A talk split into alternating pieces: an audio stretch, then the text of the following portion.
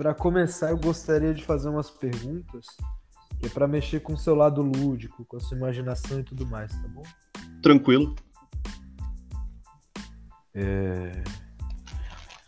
A primeira é qual é a cor da felicidade? A cor da felicidade é o preto. Eu sempre gostei da cor preta porque ela é uma cor muito forte e que em geral associa ela a algo ruim.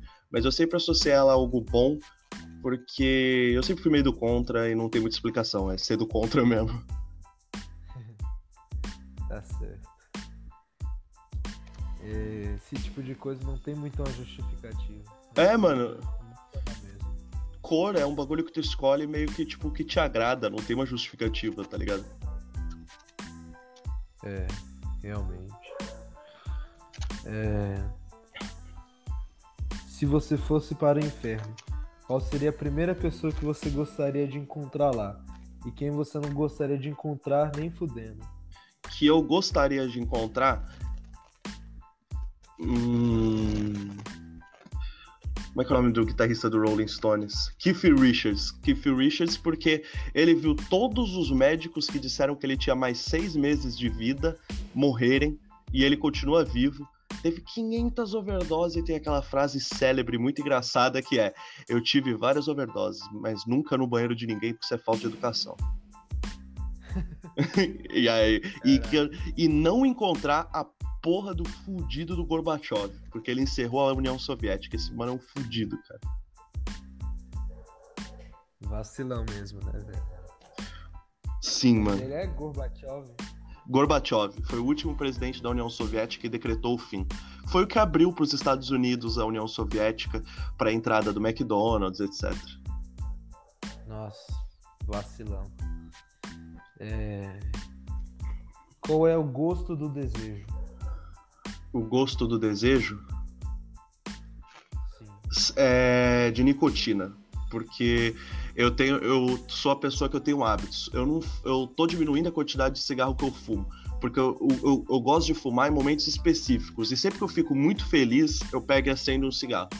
Então, eu associei meio que isso à sensação de tipo, caralho, isso deu certo. Então, não é bom, não é saudável, mas tem gostinho de vitória. para comemorar, né? É, para comemorar, porque eu reduzi a quantidade que eu fumo durante o dia sem motivo, e aí eu fumo aqueles com motivo, depois do almoço, aquele para dar aquela relaxada. Eu fiz ao contrário. É, eu, quando eu comecei a tentar parar de fumar, eu só fumava se eu tivesse uma crise. Não, isso aí, né? É, isso não dá muito certo mesmo. Eu fumo há um tempo e isso eu desisti de parar de fumar, eu percebi que no momento eu não quero, então, tipo, eu sigo fumando e reduzindo a quantidade. Eu consegui parar. Tem um ano que eu não fumo. Nossa, brabo. Eu fumo desde os 12 anos de idade, eu já tenho 22. Porra. Eu conheço um mano meu que fuma há 6 anos, ele não aguenta fazer porra nenhuma, velho. Não aguenta nem andar até a padaria. É, eu. Eu aguento que eu sou obrigado, porque senão. É. Deixa eu ver aqui uma boa pra fazer pra você. Manda mais uma braba. Essa é braba. Se você pudesse resgatar algo da sua infância, algo único, mágico e puro, que você perdeu no processo de amadurecimento, o que seria? Mano, quando eu era muito, muito criança, eu não tinha muito dinheiro, né? Aí eu não tinha os videogames da época, mas eu lembro muito que eu tinha um Super Nintendo que é de lá atrás, de quando meu pai tipo, era solteiro e comprou. E aí ficou na minha memória jogando ele jogando Mario e eu assistindo, porque eu era tão pequeno que eu não tinha como jogar Mario, meus, tipo, eu não tinha habilidade. E aí eu ficava assistindo meu pai jogar. E tipo, é uma época muito fodida assim, que eu tive que sair do meu colégio e não tinha muito dinheiro, não tinha tipo, condição. Meu pai tava desempregado, mas eu achava da hora, porque eu, ele tava aqui quando eu chegava do colégio, eu ficava jogando Mario com ele, era brabo. Foda. E se você pudesse estar em qualquer lugar do mundo, agora, onde você estaria? Eu, eu sairia do Brasil e ia com a minha namorada pra Coreia do Norte. Isso eu não tenho nem dúvida. Ok. Foi mal te interromper, mas. Não, pode falar. Finalizar. É, se você tivesse a melhor chefe gastronômica à sua disposição a qualquer hora, você falasse qualquer coisa ela fizesse, o que você ia pedir para ela fazer agora? Um churrasco mal passado, daqueles que você corta e sai sangue no prato da carne e um pouquinho de sal grosso em cima ainda da carne, sem tirar todo. Você é bem Nossa. carnívoro, né? Mano, isso é o meu, tipo, meu prato predileto, porque eu moro em apartamento, né? E aqui você não tem como fazer churrasco. E aí, tipo, a minha namorada, ela mora numa casa, então, mano, a família dela faz muito churrasco. E eu não comia churrasco, eu amava, mas não podia comer. E agora, mano, nossa, eu como churrasco pra caralho, eu como igual o rei. tá certo. Então, irmão, é, vamos já finalizar esse bloco e vamos passar pro próximo, tá bom? Tranquilo.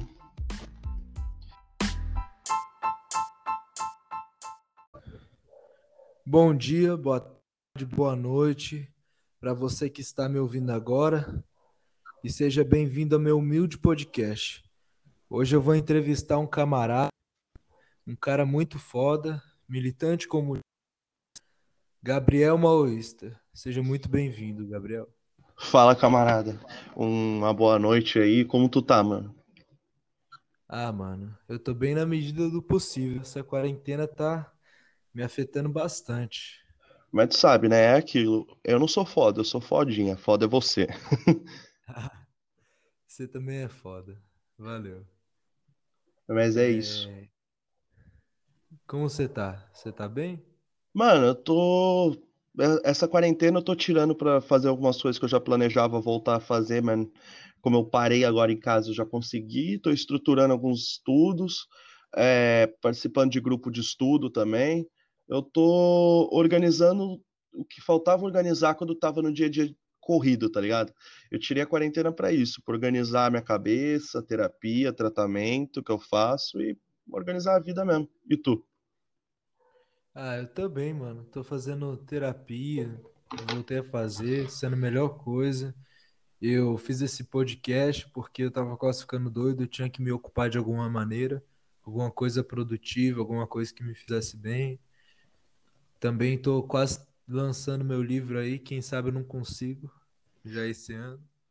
Pô, mano, isso aí é, é uma notícia muito boa. É, é bom que tu tá tirando tempo para fazer coisas que tragam algo, tá ligado? Para tu se sentir em movimento, não se sentir fazendo algo por fazer. Eu tô procurando fazer isso na quarentena, tirar alguns projetos do papel que faltava eu tirar. Eu vou iniciar um canal de iniciação no movimento de militância é, para auxiliar pessoas que, que ainda não têm um aporte teórico muito grande e que os partidos não dão uma devida atenção na formação para ter ah, o momento inicial, como se organizar, é, como iniciar mesmo na, na militância. Sim, isso é muito importante. Que é uma das maiores dificuldades das pessoas é essa questão teórica mesmo, né? Por causa dos textos, que muitas vezes são filosóficos, tem gente que não tem costume de leitura, ainda mais de textos tão complexos, né? São é, mano. do marxismo a gente precisa aprender a falar o marxismo não não de uma maneira que seja, eu posso explicar, é, não diminuir a importância do marxismo, mas de uma maneira simplificada. E isso é possível, isso é agitação e propaganda. Eu, como fui da agitação e propaganda por um tempo, eu aprendi esses macetes, assim, eu fiz, uma vez eu fiz fala no ato aqui, e aí eu vi muitas falas em ato, participei de muito ato, aí eu fui pegando esse esse tino. Eu vendia jornal da militância, eu fazia panfletagem. Então você vai pegando essa conversa com o povo.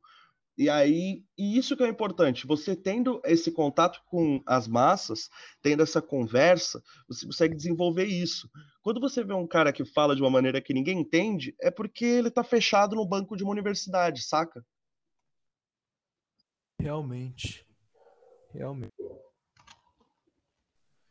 É, eu já senti muito disso quando eu ia conversar com pessoas de partidos.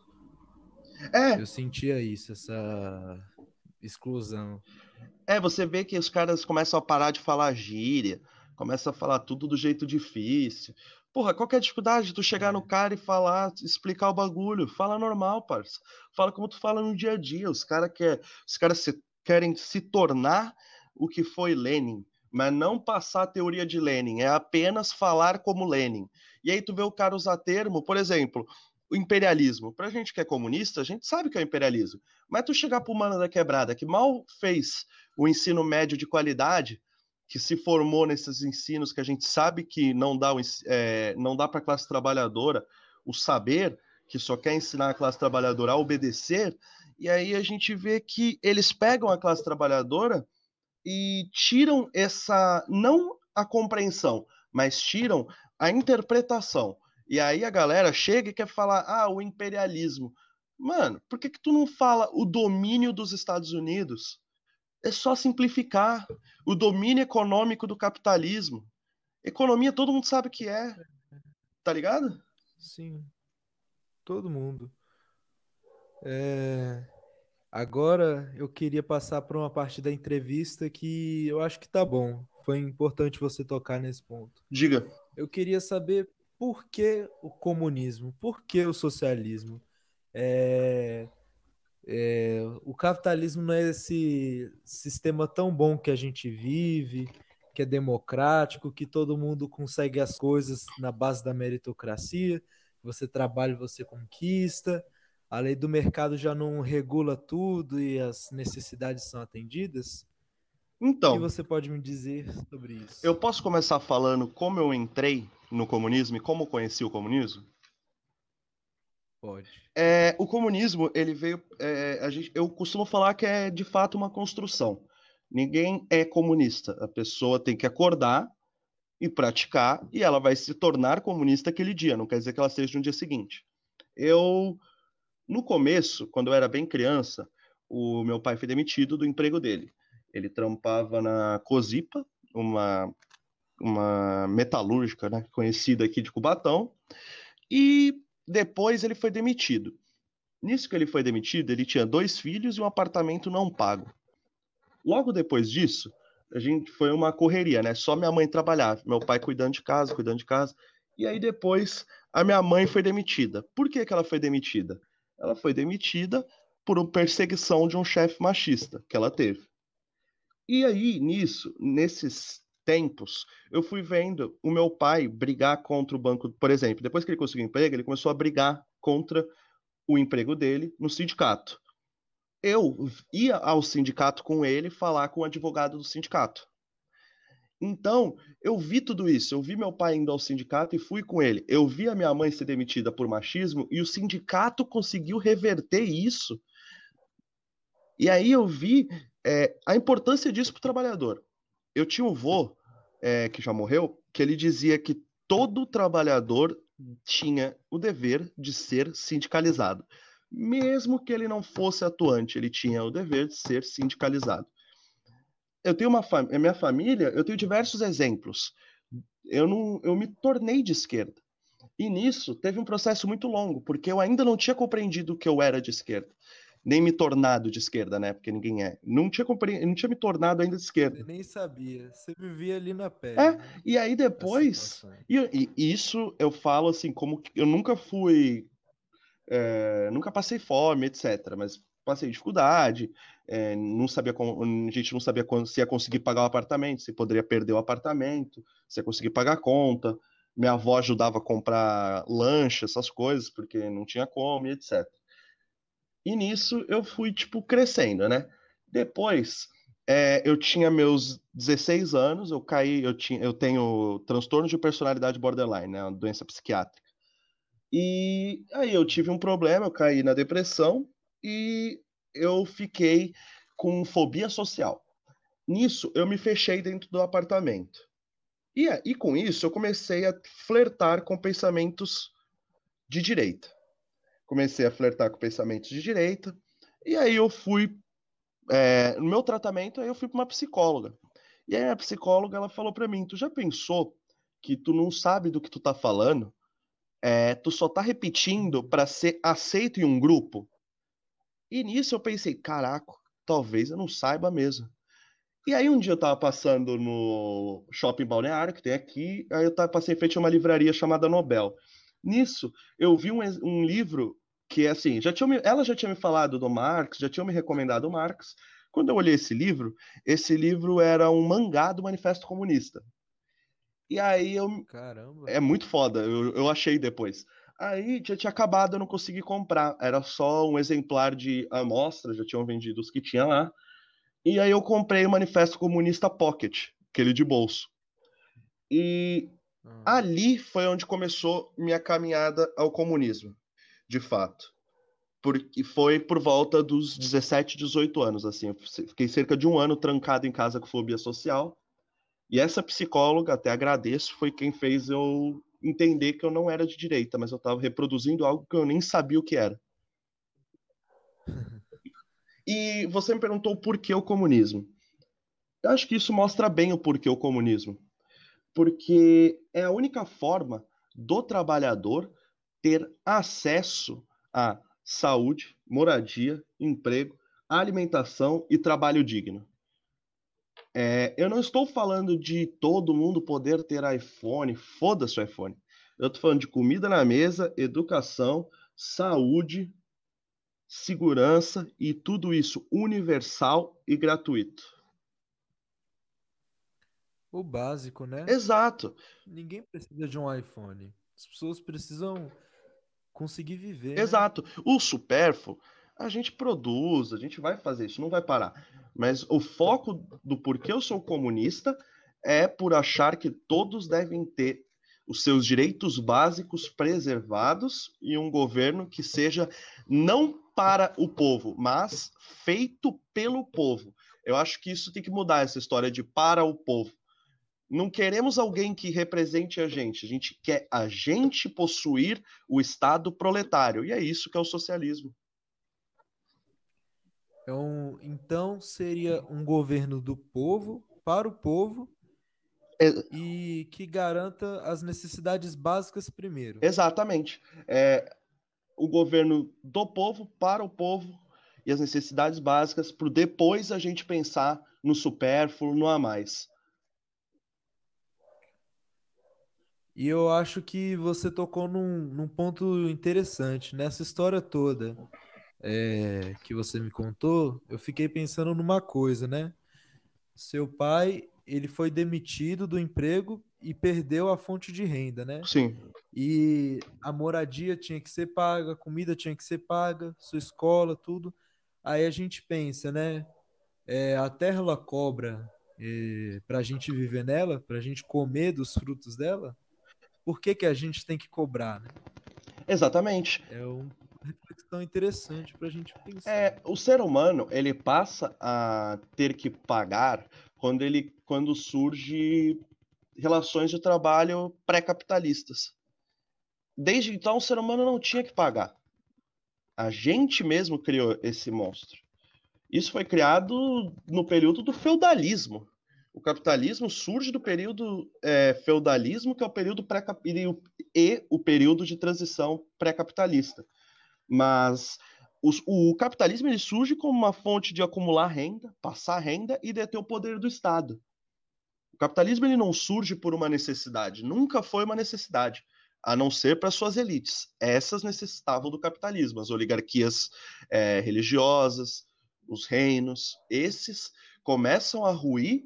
Aí a gente tem o quê? A gente tem revoluções burguesas contra é, essas monarquias, e a gente, é, essas revoluções burguesas são suas próprias elites se revoltando. Eu, tenho, eu tive uma professora de história quando eu morava na favela do Teresópolis. Não é a do Rio de Janeiro. É uma de Minas Gerais que tem o mesmo nome. E que por acaso é uma favela. Eu morava lá e tinha uma professora de história muito doutrinadora, cara. Ela, tipo, era doutrinadora mesmo. Uma coisa que ela falou que nunca saiu da minha cabeça foi o seguinte: a Revolução Francesa, as revoluções liberais elas não visavam o povo, é, o, os camponeses, os plebeus. Era só a burguesia querendo se tornar a nova nobreza. Exatamente, porque a burguesia, é, a nobreza é um núcleo extremamente concentrado que detém o poder. E a burguesia estava vendo que ela estava perdendo o seu papel. E, e com essas revoluções, ela consegue o quê? Tirar o poder da nobreza, o poder do rei, e passar para suas elites, que são as elites burguesas. As elites burguesas elas surgem de revoluções, que até que a gente tem que analisar o período de tempo, elas são progressistas, mas não revoluções de trabalhadores. A Revolução Francesa foi uma revolução de fato importante. Robespierre é de fato um cara, um revolucionário interessante a se pensar, mas são revoluções burguesas. São revoluções que não destroem a, a ordem de poder, né? Elas só mudam quem gere o poder. Sim. E tem outra pergunta que eu gostaria de fazer. Diga.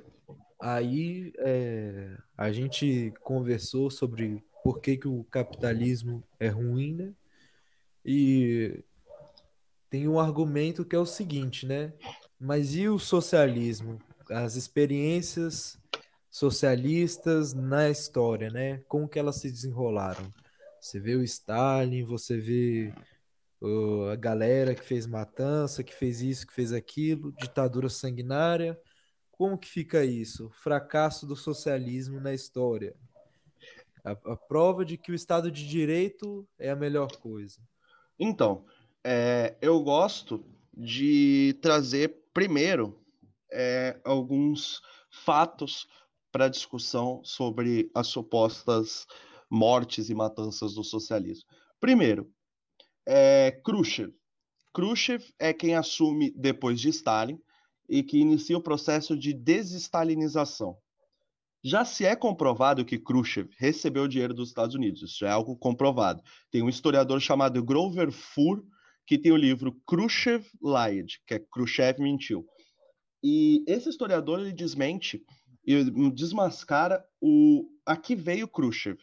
Khrushchev ele veio para de fato desmantelar a União Soviética, que se encerra com Gorbachev e Gorbachev inclusive diz que o objetivo dele era acabar com a União Soviética. Ele diz, ele admite.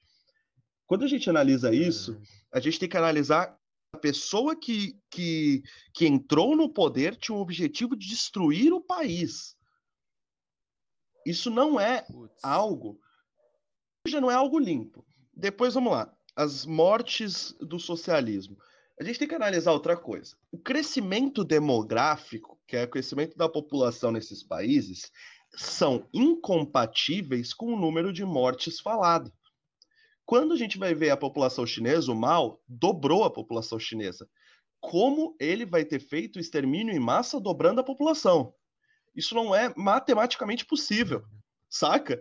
Isso é numericamente impossível.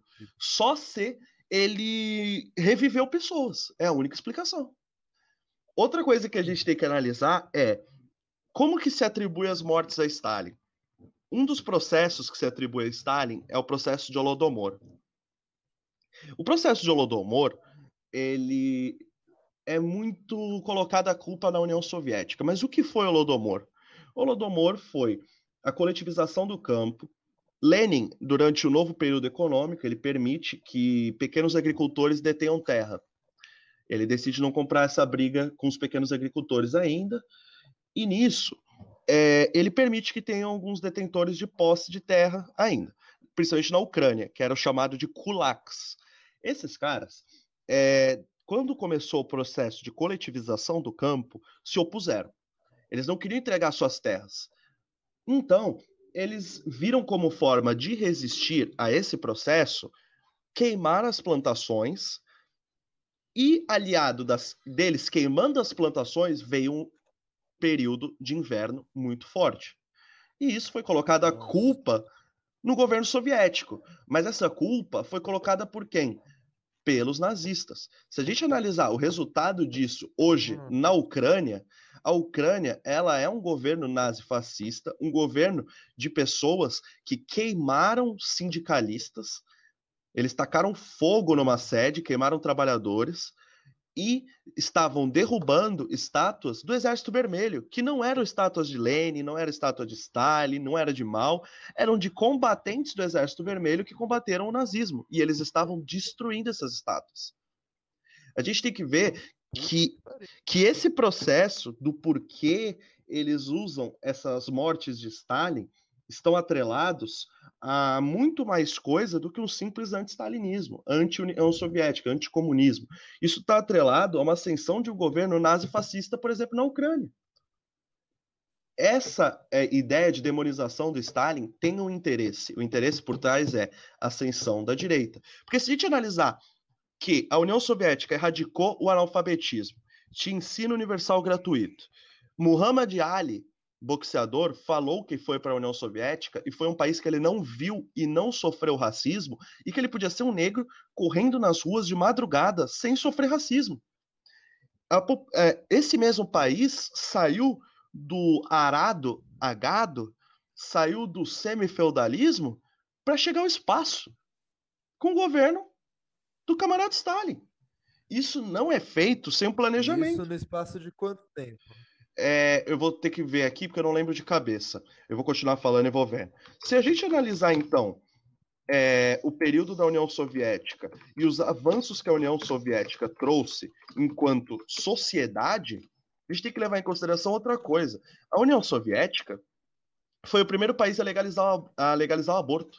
Foi o primeiro país a descriminalizar a sodomia, que é o sexo entre homens foi o primeiro país também a colocar racismo como crime no período da Terceira Internacional, que era internacional stalinista.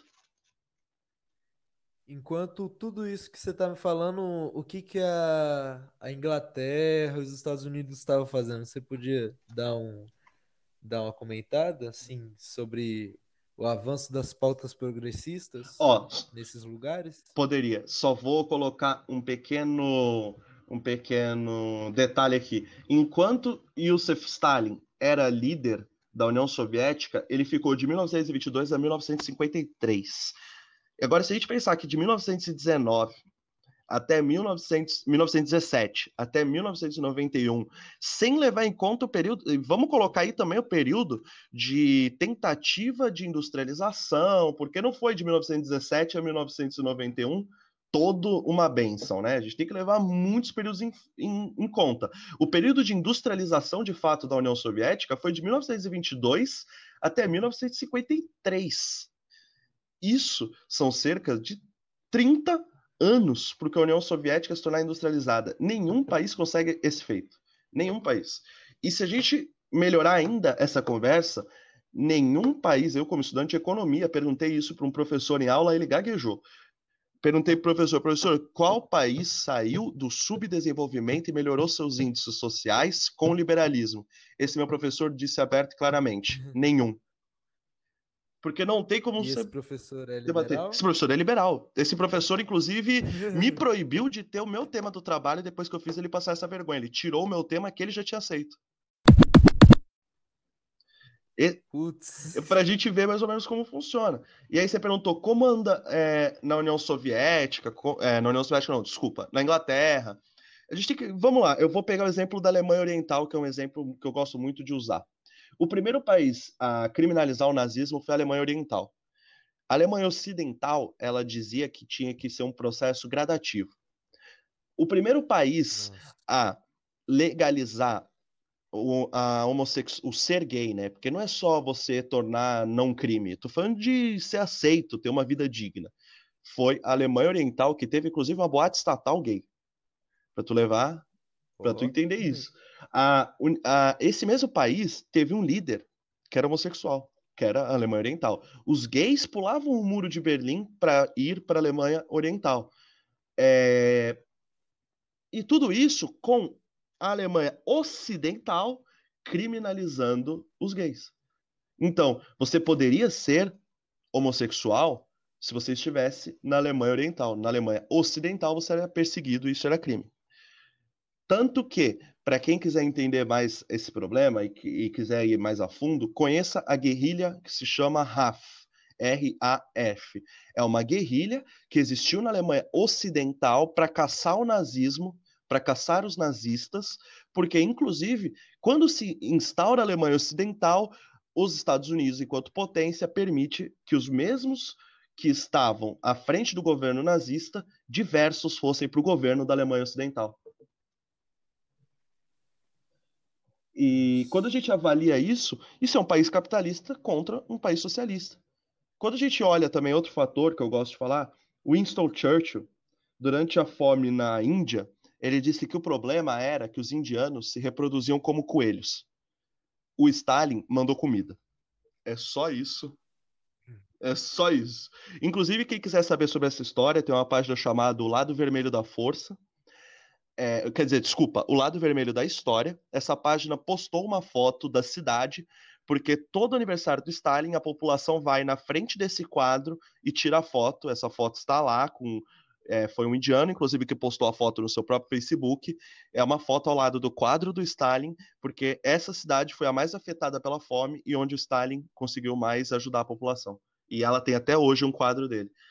E o que eu te falo é: se toda a história da humanidade é a história da luta de classes, você. E a Guerra Fria foi uma guerra de informação e não uma guerra bélica, porque ela não se deu um conflito armado, ela se desenvolveu muito mais com ameaça e informação. As mentiras que as pessoas contam hoje, elas foram consolidadas na Guerra Fria, porque era uma guerra justamente ideológica. A Guerra Fria, ela foi como consolidou essas mentiras e as pessoas até hoje acreditam nelas e tiram todo o contexto da luta de classes. Vocês acham realmente que o capitalismo sendo ruim, como a gente sabe que é no dia a dia, vendo. Eu brinco que para saber como o comunismo é bom, a gente precisa estudar. Para saber como o capitalismo é ruim, a gente precisa nascer. Porque a gente vê. Tá ligado? Então, é, você vendo ele no dia a dia, não tem como você achar que ele é bom, que ele é perfeito, que ele é da hora. E aí a gente vendo quem gere o capitalismo é a mesma, são as mesmas elites que gerem a informação. Será que é justo que a gente ache, que a gente compreenda, que a gente imagine que essa que esse essas elites vão entregar a informação boa do socialismo podendo que gerar uma revolução contra elas mesmas? Não faz sentido. É que nem a história do Silvio Santos. O Silvio Santos diz que ele trabalhou e aí ele conseguiu comprar SBT trabalhando na SBT. Hoje já sabe que a ditadura militar facilitou que ele comprasse o SBT. É porque é óbvio. Ninguém que trabalha numa empresa, o patrão vai pagar tanto para conseguir comprar a própria empresa. Senão não teria trabalhador, só teria patrão. Verdade, velho. Nossa. É uma historinha bem ruim, né? É? Exato, eu gosto de usar ela para falar da luta de classes, porque o Silvio Santos ganhar dinheiro a ponto de conseguir comprar o SBT trabalhando no SBT é a mesma história do capitalismo que vai falar a verdade do socialismo, podendo destruir a si mesmo. Se fosse assim, meu avô ele já tinha comprado a Plascar, porque o cara trabalhou quase 40 anos na Plascar. Exatamente. A minha Trabalhou quase a vida inteira. Porra, minha avó trabalhou dos 12 anos de idade até os 65. Nunca conseguiu comprar nenhum local que ela trabalhou. É, eu pensei numa frase interessante para o momento que você falou. Você acha que a mídia que é controlada pelas elites vai falar mal das elites para derrubar a elite que são eles, né? É uma frase do Gregório do Viver, que ele fala assim: é como pedir para o cachorro fiscalizar se tem pelo na sua comida. Né? Exatamente. Não faz o menor sentido, né? É, você, você, quando você briga com alguém, você dá munição para essa pessoa. Por exemplo, vamos supor que você vai dar um, brigar fisicamente com alguém. Você vai dar, falar, virar para essa pessoa e falar: ó, meu ponto fraco é esse, bate aqui? Não. Por que, que o capitalismo vai falar: meu ponto fraco é a verdade sobre o socialismo, que é o que pode me destruir? Não, ele não vai falar isso, ele não vai explicar isso. Não faria sentido nem, nenhum na lógica, sabe? É, um ponto que eu gostaria de tocar antes da gente passar para o próximo bloco que é tá, a gente tem o capitalismo que é ruim e o socialismo que é bom, mas que tem os seus problemas, vamos colocar assim. Por que, que a gente não faz uma síntese disso? A gente não pega o lado bom do capitalismo, o lado bom do socialismo e junta tudo. E faz um sistema perfeito. Porque o socialismo, ele é um sistema em constante desenvolvimento. Não existe um socialismo. A gente fala que depois da Revolução Socialista, não acabou a Revolução. A Revolução vai seguir em curso. Porque o socialismo é o governo do povo exercido para o povo. Então, se o povo abandona este governo, abandona a revolução, esse governo vai ruir. O que, que a gente tem que ter em mente. O socialismo, ele não é perfeito e ele não diz que ele é perfeito. Ele sempre, um dos conceitos mais presentes no leninismo é a crítica e a autocrítica. A gente tem que ter sempre isso em mente. O socialismo não é perfeito. O socialismo é passível e aconteceram muitos erros. É passível de erros e aconteceram muitos erros. Só que o socialismo é uma eterna busca pelo acerto. Como tudo vai ser. A gente vai acertar a gente vai errar e a gente vai sempre buscar emancipação. Porque o socialismo é isso. Quando a gente tem em mente os erros do socialismo, por exemplo, eu gosto, um exemplo bom de se dar é que assim, o pensamento do Mao Zedong, ele se formula, ele se inicia com ele criticando a União Soviética. O Mao Zedong desenvolve sua teoria muito com críticas à União Soviética, inclusive a parte econômica. E ele não repetiu os mesmos erros da União Soviética. Tanto que a China está em estado de regressão ao capitalismo, mas está aí até hoje. Está é, tá revisionista, a gente sabe de todos os problemas, mas ainda está aí. E a União Soviética não.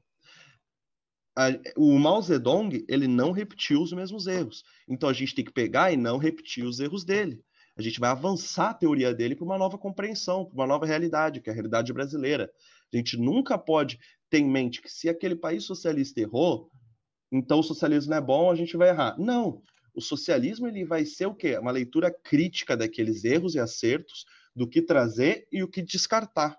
Porque o socialismo é sempre isso. E o que a gente descarta não é jogar fora, mas é estudar, entender onde se deu o erro e não repetir.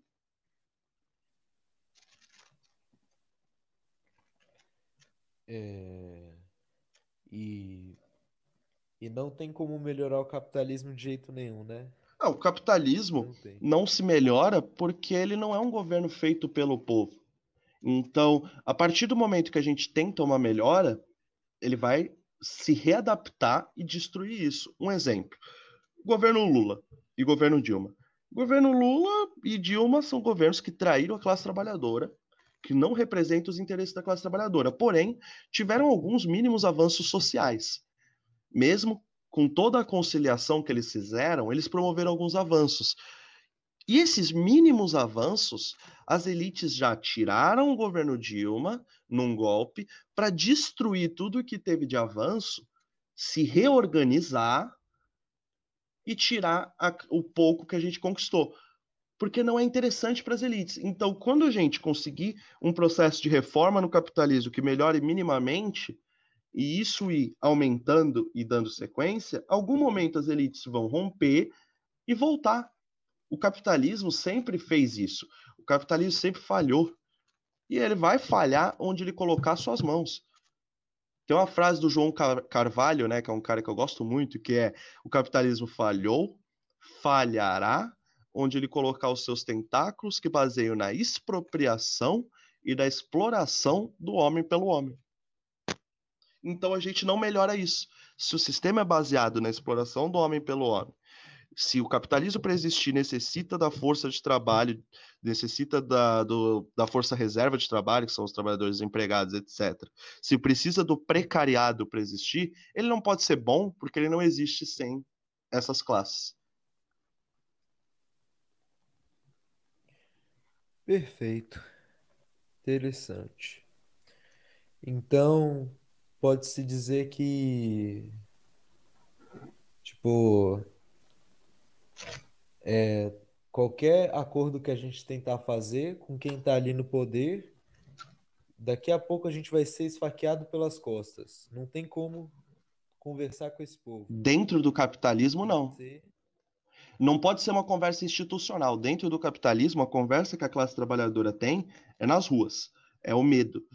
Se a gente não está nas ruas, a gente não consegue avançar na, na, nos nossos direitos. Porque, assim, uma coisa a gente tem que ter em mente: enquanto a revolução não chega, a gente deve lutar por reformas que melhorem a vida do trabalhador e deem uma condição mais digna. Por exemplo, eu sei que, passando ou não a reforma da Previdência, o trabalhador vai continuar sendo explorado. Mas vai ser melhor para o trabalhador que não passe. Então, eu apoio. E a gente vai apoiando pautas que são, no momento, importantes e que melhorem a vida do trabalhador. Ou impeçam de piorar. A gente não pode ignorar completamente. Porém, a gente achar que vai vir alguma coisa de bom da luta institucional é uma mentira. Porque tudo que acontece na institucionalidade é por medo e pressão das ruas. No governo PT e Lula, teve um erro muito grande que o Lula e a Dilma apaziguaram as pessoas para que elas acreditassem no projeto de governo deles. E nisso, eles entraram. Isso é uma coisa que tem que ser falado, que pode ter gente aqui que, se for petista, reformista, vai se incomodar, mas o governo Lula e Dilma aparelhou todos os movimentos sociais que pôde. A Uni, ela é um puxadinho do governo Lula e Dilma, que é do PC, que, que é a, a majoritária do PCdoB, que é um puxadinho do governo Lula e Dilma e PT. E nisso, eles entraram e colocaram nas diretorias do MST outro puxadinho deles. E eles vão, dessa forma, apaziguando os movimentos sociais que antes eram combativos. Eu gosto muito de usar de exemplo um racha que teve no MST, que surgiu o LCP. E por que, que eu estou falando isso? Porque a luta institucional ela serve para tirar o nosso povo do caminho correto, que é nas ruas. A gente pode, sim, reivindicar reformas enquanto a gente está construindo a revolução. E essas reformas, elas vão ser conquistadas não por voto dos políticos não por voto de alguém que você supostamente elegeu, mas pela luta nas ruas, causando medo em suas elites.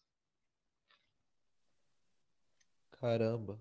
Lula e a Dilma sabotaram os movimentos sociais, mano? Sabotaram. Eles aparelharam os movimentos sociais. Eles colocaram nas diretorias pessoas interessantes a eles, tornando esses movimentos seus puxadinhos, seus locais de influência. Tanto que o surgimento da Liga dos Camponeses Pobres é um racha contra a diretoria do MST. Eles eram do MST e eles racham contra o oportunismo da diretoria e formam a Liga dos Camponeses Pobres, que hoje é um movimento de trabalhadores do campo. Hum. Foda, velho. Triste, né? Ah, mano, acontece, né? Faz parte. A gente não pode ficar triste. A gente tem que lutar para mudar isso. É. E eu ia fazer uma pergunta no, no meio da sua fala, mas eu acabei esquecendo. Eu vou tentar lembrar aqui. Enquanto isso, vai falando mais alguma coisa que você acha que é importante acrescentar. Então, eu acrescento é, uma coisa que eu falo assim agora falando a todos os camaradas, amigos comunistas e de viés é, anticapitalista. Estudem e se organizem. Sem se organizar, a mudança do dia a dia você não vai ver, você não vai construir, você não vai conseguir, ela não será alcançada sem a organização. Ler teoria revolucionária sem a prática revolucionária é academicismo. E prática revolucionária sem teoria é uma prática cega. Então, eu falo aqui a todos os comunistas que ouvirem, todos os camaradas, se organizem busquem partidos de vanguarda para se organizar. Não tentem militar de maneira espontânea ou individual, porque nisso também a gente tem um adoecimento mental muito grande, que é importante a gente falar, porque quando a gente fica em casa só lendo, a gente não vê a mudança acontecer no dia a dia. E isso é uma coisa que adoece as pessoas, porque elas ficam sempre numa eterna busca por algo que elas não veem acontecer. Então, o meu conselho para todos os camaradas que estiverem ouvindo, que ouvirem, é se organizem. Bom, eu lembrei do que, o que eu ia falar. É, eu lembrei de uma coisa muito interessante quando você estava falando assim da sabotagem do Lula e da Dilma e tal, que foi um vídeo do Eduardo Tadeu, do Facção Central. É, aquele vídeo, para mim, é uma das coisas mais fodas que eu já vi, porque eu gosto muito de rap. É um vídeo de um show que eles estavam fazendo numa quebrada E eu acho que talvez deve ter sido o dia que o Lula ganhou, ou mais ou menos no dia, eh, um dia depois tal. Eu acho que foi nesse contexto. Eu não tenho certeza, mas eu acho porque eu sei que rolou uma parada assim na eleição do Lula. Que, que o Eduardo Tadeu ele estava fazendo um discurso e falando assim: então, galera, que bom que ganhou, né? Mas não tá nada bom ainda. A gente não ganhou porque a gente ainda está morando na favela, a gente ainda está passando fome e os nossos ainda estão morrendo. Enquanto a gente não sair desse lugar, enquanto a gente não parar de passar fome, enquanto os nossos não pararem de morrer, não vai estar tá nada bom. Enquanto não tiver tudo bem, a nossa luta não acaba. Ele fala mais ou menos isso. Eu acho que deve ter sido na segunda vitória do Lula o contexto. É, o, o Tadeu é uma pessoa que eu sempre gostei muito, eu sempre fui muito fã de rap. E eu considero ele um dos rappers mais politizados de fato. Eu acho muito interessante não só as falas dele, que tem um viés revolucionário muito forte, mas as músicas dele é, são, são algo que deveriam se tornar cultura nacional de fato. A gente precisa entender o que é a cultura nacional. A gente precisa parar de consumir enlatado americano, porque foda-se o Travis Scott. Tem Mano Brown, Eduardo Tadeu, Sabotage, 509E, Dexter. Pra que que essa galera tá pagando pau ainda pro Travis Scott? Eu também ouço, é bacana, mas a gente não precisa viver de enlatado americano. A gente precisa fortalecer, conhecer rappers brasileiros, a cultura brasileira, o cangaço, conhecer o cordel. Pô, a gente tem tanto movimento de rap que poderia ser é, se aliar ao repentismo. A gente vê o Rapadura, que é um cara que faz rap é, com repentismo, que é muito foda. A gente precisa trazer a cultura nacional de uma maneira mais firme. E eu vejo muito o Eduardo Tadeu, o Mano Brown, esses rappers, principalmente dos anos 90, 80 ali, falarem de uma cultura nacional de fato e não querer copiar gringo, querer se tornar uma importação de algum alguma expressão cultural gringa, tá ligado? E é uma coisa que, que eu observo que não é só no rap. A cultura nacional, nossa, muitas das coisas que são celebradas geralmente por um pela mídia, por um setor elitista, que são coisas que são importações, né? É uma coisa meio vira-lata, né?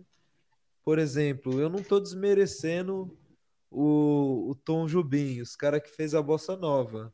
Mas por que que a elite que celebrou a bossa nova na época não celebrava, não achava o samba uma coisa tão boa, né? Tão foda. Ah, mas é porque por que que... o samba é da cultura negra e pobre, né? É. E a bossa nova é o samba embranquecido. É um samba que eles pegaram jazz, que era um elemento da cultura negra e pobre, mas era americano. Então aqui no Brasil se tornou algo é, fino, né? Só porque é, americano. Eu, te, eu, eu sou muito fã de música, né? Eu gosto muito desse debate porque eu sou fã de metal. No estilo musical, assim. Mais ouvido desde criança é metal grunge. Metal grunge. É direto, assim. E eu gosto porque o rock. O rock não existe. Nunca existiu rock. O rock é quando eles pegam branco, o Elvis Presley, tiram a música negra dos negros, porque eles eram extremamente racistas e ainda são até hoje nos Estados Unidos, mas assim, naquele contexto era ainda mais racista.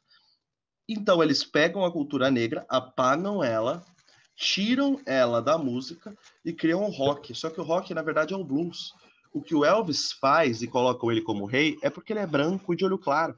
Porque o rei do rock era para ser Little Richard, Chuck Berry. Qual que é a diferença do blues pro rock? Não tem nenhuma. É só a mudança do nome. O metal existe de fato a diferença, mas o rock pro blues não existe, nem nunca existiu. É só o branco não querendo falar que houve uma música da cultura negra e se apropriando dela. É uma coisa assim que eu já conversei, falei para um amigo meu que ele é meio coxinha assim, sabe? E, e ele ficou muito puto, porque ele é um ele é um cara meio boomer assim, sabe? É um cara que gosta de que, que só ouve rock, que fala tipo que é a cultura superior e Nossa, tal. sei, eu era. Aí eu falei, aí eu falei isso pra ele, que que o Elvis, ele ele não é o rei do rock. Que quem fez, tipo assim, que ele é só um cara que roubou o lugar dos negros que criaram o rock. Ele ficou putaço comigo, velho. Ele, sim, xingou tudo que é nome, falou que eu era um doutrinado, não sei o quê. Mas. É, hum, muitas coisas as pessoas veem como um ataque. Ele é branco? Ele é. Eu não acredito em local de fala, eu não vou usar local de fala. Isso pra mim não é uma categoria que entra no comunismo, mas o meu foco é todo branco, quando vê e que a música não é da sua cultura, eles têm um problema de compreensão que pra eles isso é um ataque. Ele se sente atacado. Mas porra, isso não é ataque, isso é uma constatação. Atacado se sente o negro que foi apagado da música. Tá ligado? Tipo, tu não tem que se sentir assim, não. É igual vai acontecer com o rap. É, e se tu tá se sentindo atacado, o problema é teu, parceiro. O negro é atacado há tanto tempo, porra. Tu não aguenta ouvir que a música não é, é, é a música é negra porque tu já se sente atacado, mas o cara que a música foi tirada dele há anos, ele aguenta até hoje. Pois é. Ele aguenta a verdade, né? Eles, A é, verdade sentido na a pele. verdade, eles não, não conseguem aguentar, porque eu já reparei muito isso. Eu sou descendente de povos originários, né? Tenho fenótipos, etc. E eu percebo muito quando eu falo isso é, sobre a cultura que eu reivindico, a cultura indígena, né? Que quando eu vejo alguém de cocar, eu falo, mano, você é imbecil? Tipo, você pode usar. Eu não, ninguém é contra você usar, mas usa com respeito e não no carnaval se drogando com cocar indígena. E aí a pessoa se sente, ah, mas porra aí, ó, racismo reverso, tá tirando meu direito. Porra, os indígenas é morto a bala por dono de terra e tu não aguenta tomar uma prensa por causa de cocar? Porra, tá cheio. Eu, eu até brinco às vezes, né? Quem é cheio de mimimi? É ou é essa galera, tá ligado? Porque, porra, não aguento uma prensa que já fica, ah, vocês estão fazendo racismo reverso. Tomar no cu, porra. É. Então, é, foi muito bom. É, vou passar para o próximo bloco, tá bom? Tá bom, camarada.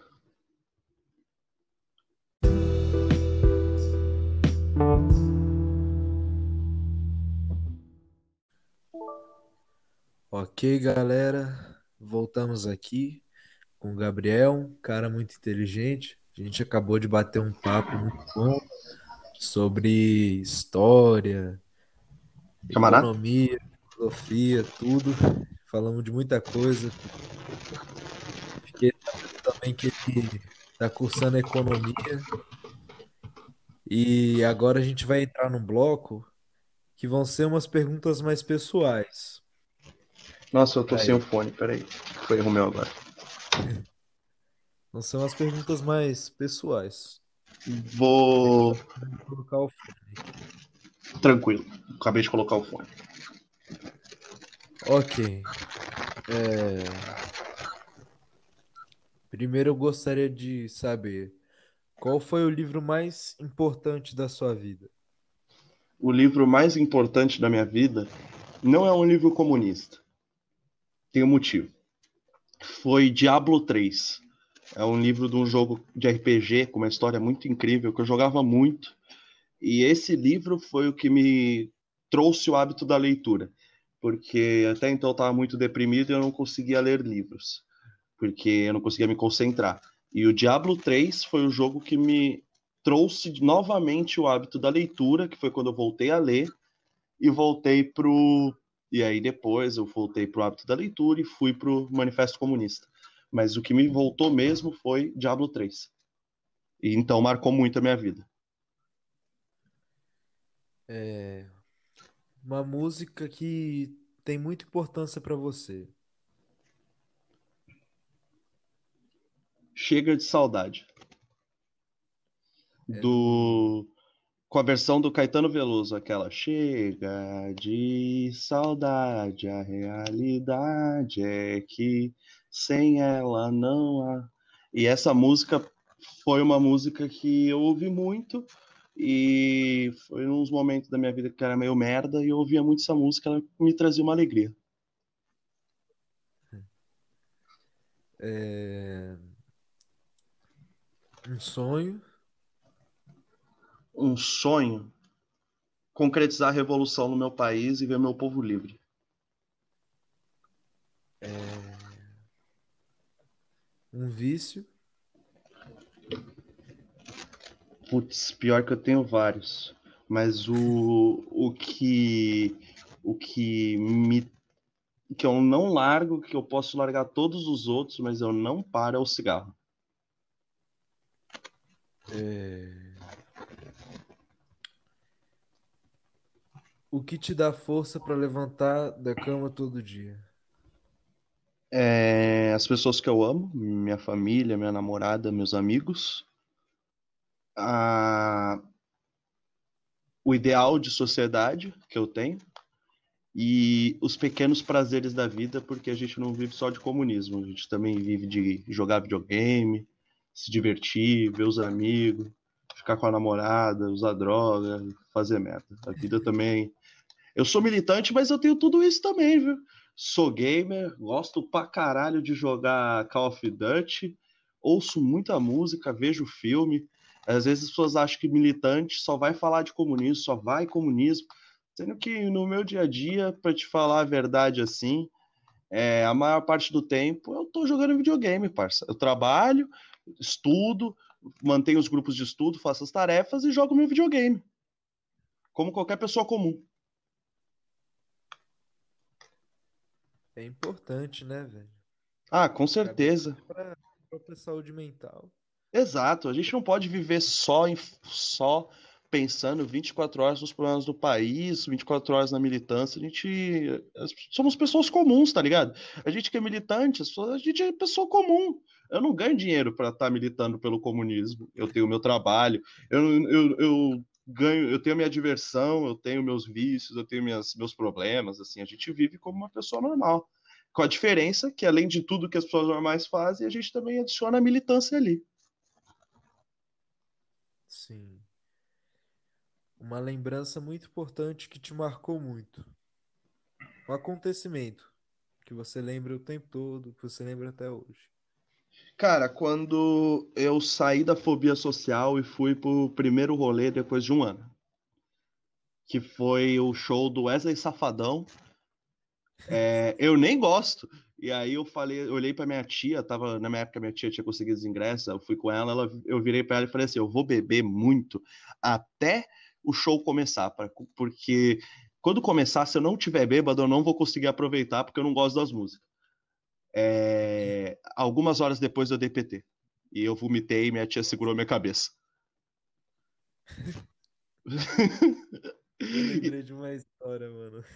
Conta, pode contar.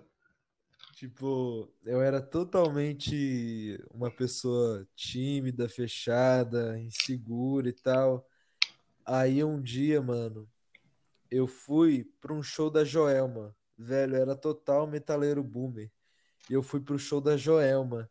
Nesse dia, mano, eu fiquei bêbado e consegui ficar com três meninas. tipo, eu era, eu era, totalmente. Eu não conseguia nem, nem chegar perto de uma menina, nem falar com uma menina. E eu fiquei com três. Foi um dos melhores dias da minha vida, mano. Mano, é quando a gente percebe que ah, o problema da insegurança, do se sentir feio, se sentir estranho, é um problema que colocam na gente e que não é inerente nosso. Eu gosto de, por exemplo, eu onde eu estudei, eu lembro meus pais ralaram muito para eu conseguisse estudar lá, eu tinha desconto, mas era um colégio que mesclava que tinha pessoas que tinham desconto, que não tinham dinheiro, até pessoas que tinham dinheiro. E, e eu nunca tive dinheiro, né? E eu tava lá, tipo assim, eu tava lá no colégio e eu lembro de alguns acontecimentos Às vezes pegavam um, exemplo bobo. Uma vez pegaram meu boné, olharam que era falso e falaram: "Ah, o Bittencourt é pobre, ele não tem dinheiro nem para comprar um boné". E começava a jogar um pro outro e ficar falando porque eu era pobre, pobre, pobre, etc. E dentre outras coisas, é, essas os, a playboyzada do colégio, as mães proibiam de eles de sair comigo e receber eu na casa deles. Uma vez eu fui na casa de um dos meus amigos e a mãe dele me botou para fora porque eu era supostamente noia. Por quê? Porque eu bebi, porque tive um consumo de substâncias aí que vem desde a juventude, né? Por diversos fatores, entre os meus problemas emocionais que não eram tratados. E nisso, é, foi uma coisa que me criou uma vergonha enorme. Eu achava que eu era errado, que eu era, tipo, sei lá, uma coisa estranha, uma pessoa ruim. E aí eu percebi que isso me afetou em diversas coisas, assim. Era esse fator de eu não ter dinheiro e a galera ficar zoando que eu era, ah, tu é pobre, tu é pobre, tu é pobre, tu é pobre é, é uma questão. Outra coisa foi que eu tinha um casaco que eu usava desde que eu era muito criancinha, porque eu não tinha dinheiro para ficar comprando casaco caro. E aí era um casaco que eu ganhei de quando eu era criancinha e eu adolescente ainda tipo usava esse casaco. E a galera ficava zoando, ah, troca esse casaco aí, casaco de criança ainda, não tem dinheiro, não tem dinheiro para comprar, e era essas coisas. E tu cria uma vergonha por ouvir isso, que vai a todas as esferas. Eu fui gordo, então eu também sofri bullying apanhei no colégio e na rua por ser gordo, por ser um homem que é andrógeno, porque eu pinto a unha, eu já eu tenho fotos usando vestido, eu tenho uma série de questões assim. E isso fez com que uma vez eu quase apanhasse na rua de quatro caras que falaram que eu era boiola, e aí eu retruquei e eles iam descer do ônibus para me espancar. Então, essas, essas vergonhas são coisas que a gente pega do outro, não é inerente da gente. A gente não, não, é, não, não tem uma baixa autoestima de nascença, é algo que colocam na gente, saca? Então, quando você sai disso, você percebe, caralho, eu fiquei com três pessoas no mesmo show, eu não era assim. Tá ligado? É. Exato. E você falou, eu me identifiquei muito, porque eu vivi quase as mesmas coisas. Tipo, eu sofri muito bullying na infância por ser gordo. E, e, e teve uma fase da minha vida que eu estudei numa escola estadual na cidade de Indaiatuba, só que era uma escola estadual que, que grande parte era uma playboyzada que estudava lá, né? Uhum. Uma escola de período integral e tudo mais. E eu lembro que nessa fase, é, hoje eu tô, tipo, meio que na classe média, vamos dizer assim, padrão de consumo. Porque minha mãe, ela agora é enfermeira, ela ganha bem, meu padrasto também tá ganhando bem. Só que nessa fase aí da minha vida, eu era pobre, tá ligado? Eu era Sim. ruim mesmo das pernas. Mano, a galera zoava pra caralho, a galera me batia e tal. Eu lembro que os meninos que era playboy, eles pegavam um brinquedo deles que eles não queriam e ele jogava pra cima dos moleque que era pobre, mas tipo assim, a galera fazia uma ficava assim uma multidão dos moleque que queria pegar o brinquedo e eles saíam na porrada, mano, pra ficar com o brinquedo que o menino mais boyzinho jogou. Isso, mano, nós tinha 9, 8 anos. Tá Sim. Ligado? Eu tô ligado. Que às vezes eu fico pensando é muito sinistro, velho. Criança de 8, 9 anos saindo na porrada por causa de brinquedo. Véio. É, mano, é aquilo que eu falo. Eu também não era pobre. Eu não posso falar que eu. eu assim, dentro do padrão de consumo, eu era pobre, porque eu não, eu não tinha dinheiro para viajar, para passear, para comprar videogame, não tinha nada disso. Eu tinha o básico. E se a gente for analisar aonde eu estudei, o padrão de consumo das pessoas era muito alto. Por exemplo, os meus pais, eles se fudiam para que eu conseguisse estudar ali eles estudavam ali e os pais, tipo, tinha grana pra caralho. Então, ao mesmo tempo que eu não posso, é, eu não falo que eu passei dificuldade com fome, muito por causa da minha avó, que quando meu pai perdeu o emprego também ajudou a comprar lanche, etc., porque a gente de fato não tinha dinheiro. E é, é até engraçado, porque hoje eu percebo, porque ela mentia, ela falava assim: ai, Gabriel, vamos comprar uma coisa para fazer um lanche diferente hoje. Só que era todo dia ela falava isso. E eu não, eu não entendia, eu achava que ela só queria fazer um lanche diferente. Mas na verdade é que não tinha nada em casa e ela pagava para eu conseguir comer um lanchinho, etc. Então, porque a gente não tinha dinheiro. E aí eu vejo isso e eu vejo os moleques que estudaram comigo, os moleques ganharam carro com 18 anos. ganharam Nossa. carro. Então a gente vê que mesmo a gente que não eram pessoas que passaram fome, etc., já tem essa dificuldade por não estar inserido no padrão de consumo. Hoje que a minha vida é mais confortável, que meus pais passaram no emprego público, né, que eles fizeram concurso, etc., eu consigo ver isso. Porém, na época, era uma coisa que para mim era normal. E essa galera zoava e eu não entendia, eu achava que o problema era eu, tá ligado? A gente cresce achando que a gente é que a gente é um lixo, né, velho? Depois a gente percebe que, que na verdade era tudo bobeira, era tudo Exato, era tudo algo que colocavam na gente, né? A vergonha do, do, de ser o que você é nunca é inerente. Nenhuma criança nasce com vergonha de ser o que é só ao nascer. Tá ligado? E é isso. Pode passar para a próxima. E assim, para finalizar, eu queria que você deixasse o último recado, algo que não só para galera que é, que é comunista e tal, mas para todas as pessoas que estão ouvindo. Que recado você gostaria de deixar para os trabalhadores, para a galera que está na fábrica, para os estudantes, para todo mundo? É, o, o recado que eu queria deixar é a vida vai melhorar e essa melhora ela é inevitável, porque o socialismo ele é inevitável. Então, você trabalhador que não é socialista, que é só um trabalhador ouvindo isso, esse podcast, você que é um estudante só ouvindo esse podcast, você não precisa ser socialista para sua vida melhorar. Você é um trabalhador como qualquer outro. Eu não estou aqui querendo falar com socialistas. Eu estou querendo falar com as pessoas. A vida vai melhorar porque o socialismo ele é inevitável. E a melhora da vida do ser humano, ela é inevitável.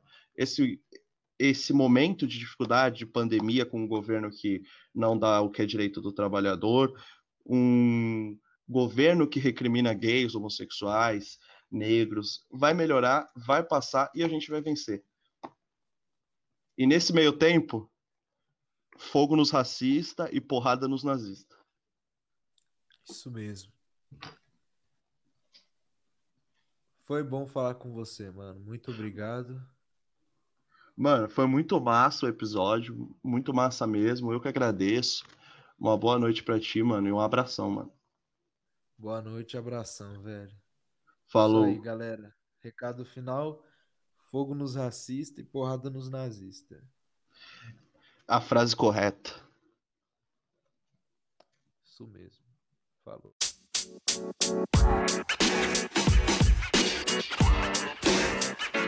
you know, man. You know, man.